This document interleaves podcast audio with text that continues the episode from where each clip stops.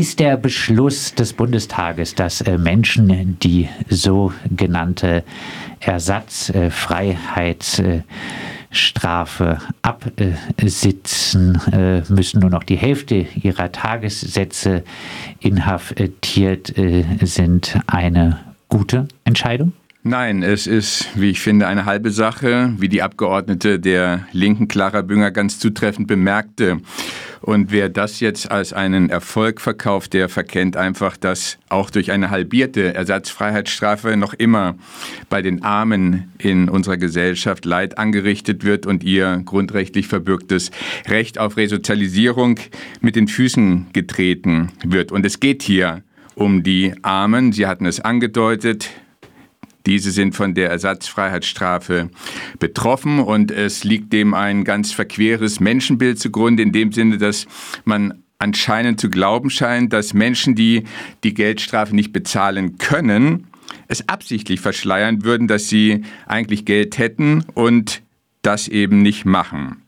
Und ich schlage den Bogen, den Sie auch schon geschlagen haben, zum Fahren ohne Fahrschein. Die Schätzungen gehen dahin, dass bei jedem vierten Ersatzfreiheitsstrafengefangenen eine Leistungserschleichung die Anlasstat war.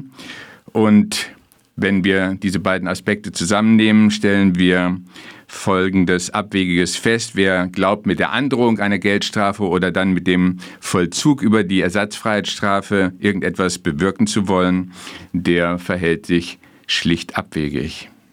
Heißt, äh, eigentlich würden Sie sagen, äh, es gibt, äh, der Großteil der Menschen geht nicht freiwillig ins Gefängnis, äh, sondern äh, ist aufgrund der ökonomischen Verhältnisse dann äh, gezwungen dazu. Es ist schlicht die wirtschaftliche Not, die den Betreffenden eben dazu zwingt, in die Ersatzfreiheitsstrafe zu gehen. Und wir müssen uns nochmal vor Augen rufen, wofür ist denn eine derartige Freiheitsstrafe und eine Geldstrafe, wofür sind sie gedacht? Sie sollen an sich resozialisieren. Äh, und alle Erkenntnisse gehen dahin, dass äh, diese Resozialisierung im Gefängnis nicht funktioniert und natürlich auch bei einer kurzen Freiheitsstrafe nicht funktionieren kann. Das äh, leitet über auch äh, zum nächsten Aspekt. In Ihrem Vortrag im Bundestag haben Sie erklärt, Strafe äh, setzt als notwendige Bedingung sozial schädliches Verhalten voraus. Wenn Strafe allerdings umgekehrt Sozialschädlichkeit bewirkt, hat sie sich äh, diskreditiert. Was äh, wollen Sie damit sagen? Ja, das war ein Satz, der zu meiner Freude auch einige Male aufgegriffen worden ist. Ich habe hier im Ergebnis das äh, Bundesverfassungsgericht aufgegriffen in der Inzestentscheidung und dieses hat eben darauf hingewiesen, dass wir Strafe als letztes Mittel nur dann anwenden sollten oder dürfen, wenn ein in besonderer Weise sozial schädliches Verhalten in Frage steht. Und diese qualifizierte Sozialschädlichkeit suche ich hier verzweifelt. Wir reden hier von einer in hohem Maße gesellschaftlich erwünschten Nutzung der öffentlichen äh, Nahverkehrsbetriebe. Und ohne Ticket ist eben ein erhöhtes Beförderungsentgelt zu zahlen. Und das bloße Nichtzahlen ist ein schlicht vertragswidriges Verhalten und das hat nichts mit einer qualifizierten Sozialschädlichkeit zu tun. Und der zweite Teil äh, meines Satzes bezog sich auf die Wirkung des Strafrechts, die wir ja bereits angesprochen haben. Keine Spur von irgendwelchen Strafzwecken, die bedient werden. Es wird Sozialschädlichkeit über das Strafrecht und den Vollzug des Strafrechtes bewirkt und das ist nun doppelt verheerend und dementsprechend habe ich den Schluss gezogen, dass sich das Strafrecht selbst diskreditiert. Jetzt würden da vielleicht äh, Menschen äh, einwerfen, der, der ÖPNV muss irgendwie finanziert werden, wenn äh, niemand mehr äh, dafür zahlt, äh, wenn sehr, sehr viele äh, fahren ohne Fahrschein, äh, dann bricht die Finanzierung weg. Das ist doch sozialschädlich. Es wird ein, ein Vermögensschaden hervorgerufen, meinetwegen, der aber in aller Regel marginal ist. Und äh, warum der ÖPNV über die BenutzerInnen finanziert werden muss, wäre auch noch die Frage, die zu diskutieren wäre. Es gibt ja aus guten Gründen die Forderung, dass jedenfalls Sozialtickets kostenlos zu gewähren wären. Und wenn wir in andere Staaten, andere Länder schauen, wie nach Luxemburg, da ist der öffentliche Nahverkehr schon längst hier ähm, ohne Entgelt ausgestaltet, sodass ich hier eben nochmal die qualifizierte Sozialschädlichkeit als Ausgangspunkt des Strafrechts nicht auszumachen mag. Wenn man äh, diese, dieser Logik äh, folgen würde, Strafe diskreditiert sich, wenn sie sozialschädlich ist, ja, kann man dann überhaupt noch Leute in den Knast stecken? Äh, Gefängnis äh, zerstört schließlich soziale Strukturen, bringt eine Abkapselung aus der Gesellschaft mit sich, äh, kann zum Beispiel den Arbeitsplatz kosten etc. Ist äh, also ziemlich sozial schädlich. Wenn man dieser Logik folgt, kann man dann überhaupt noch Menschen in den Knast bringen. Ja, wir können gerne dieser Logik folgen, finde ich auch einen interessanten Gedanken. Ich würde mal sagen, hier in diesem Fall oder in diesem Bereich der Ersatzfreiheitsstrafe ist es manifest, dass das Gefängnis hier tunlichst nichts zu suchen hat. Und ansonsten äh, sprechen Sie mit guten Gründen davon, dass der Strafvollzug die Zwecke, für die er eigentlich angetreten ist oder antreten sollte, einfach nicht zu verwirklichen vermag. Und dementsprechend wissen Sie auch darum, dass wir am Institut äh, Gedanken von Restorative Justice oder anderen Modellen, die auf Gefängnisse verzichten, im Ergebnis also abolitionistisches Gedankengut vertreten für äh, sehr plausibel erachten, weil einfach, äh, wie Sie es gesagt haben, Gefängnisse entsozialisieren. Kommen wir zurück zum äh, Fahren ohne Fahrschein. Ähm, wir hatten es gesagt, Ersatzfreiheitsstrafen, äh, diese gehen meistens äh, auf das äh, Fahren ohne äh, Fahrschein zurück, äh, auf dann den Straftatbestand des sogenannten Erschleichens von Leistungen. Sie sagen nun, beim Fahren ohne Fahrschein liege meistens gar kein Erschleichen von Leistungen vor. Wieso nicht? Weil man einfach den Begriff des Erschleichens ernst nehmen soll. Und was macht man in aller Regel bei diesem Fahren ohne Fahrschein? Man setzt sich in die Straßenbahn, in die U-Bahn oder in den Bus und fährt eben mit. Und das Erschleichen ist, wenn man es jetzt klassisch auslegen würde, so würde man es in der Juristerei bezeichnen, das Umgehen oder Überwinden eines Hindernisses.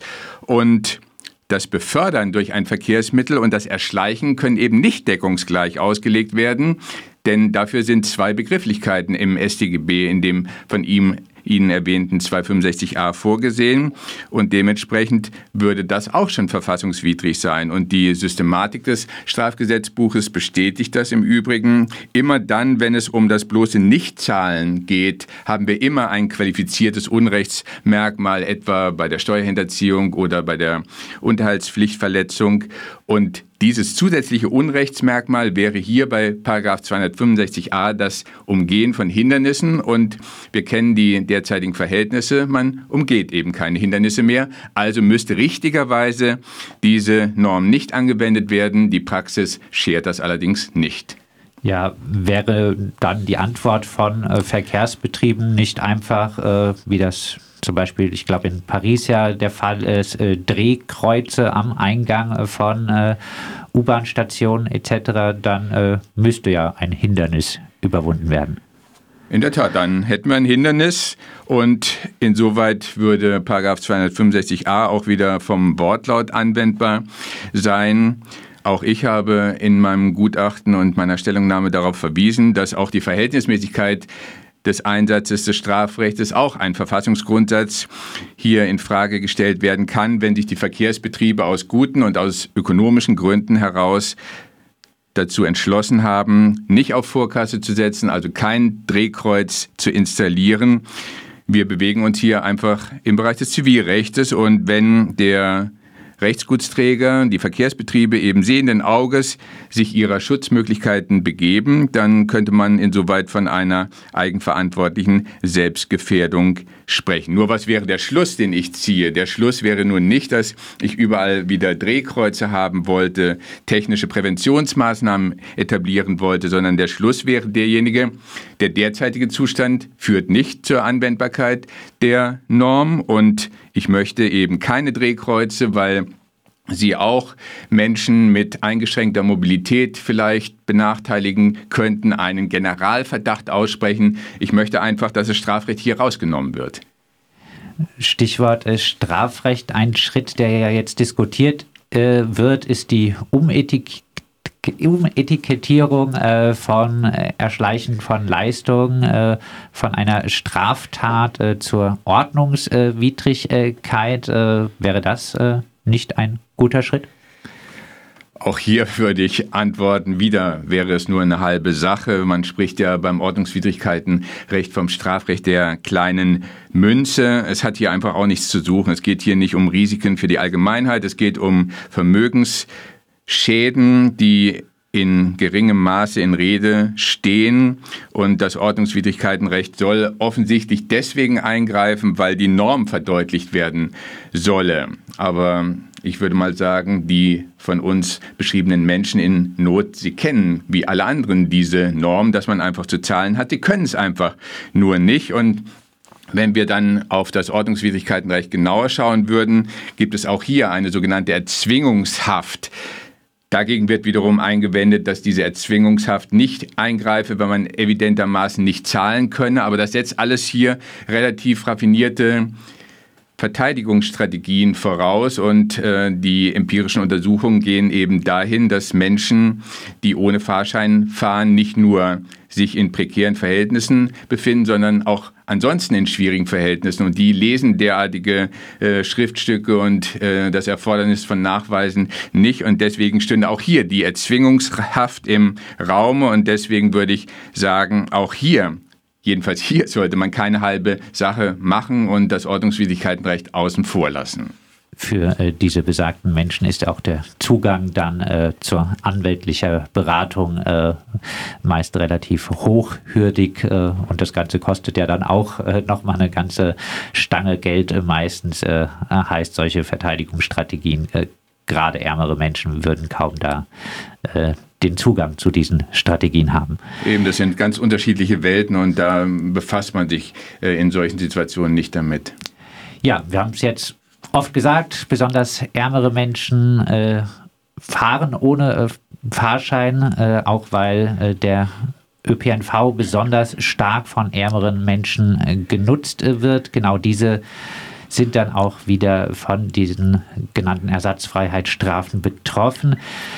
Abschließend, was haben Sie, Sie haben da schon jetzt ein bisschen was angedeutet, aber nochmal zusammengefasst für Lösungsansätze, um aus dieser ganzen Problematik herauszukommen? Ich habe es tatsächlich schon angedeutet. Ich würde sagen, die Politik könnte sich endlich besinnen, den öffentlichen Nahverkehr wie in Luxemburg kostenfrei zu gestalten und damit auch dem öffentlichen Nahverkehr im Sinne des ökologischen Gedanken einen mächtigen Schub verschaffen. Mobilität ist einfach schlicht Teilhabe und der öffentliche Nahverkehr ist, wie beschrieben, eine Domäne der Armen. Äh, die Reichen, die können sich aussuchen, ob sie mit ihrem SUV rumfahren oder den öffentlichen Nahverkehr gebrauchen. Die Armen können das nicht. Das heißt, wir sollten keine halben Sachen zum dritten Mal machen. Wir sollten weder das Strafrecht anwenden noch das Ordnungswidrigkeitenrecht.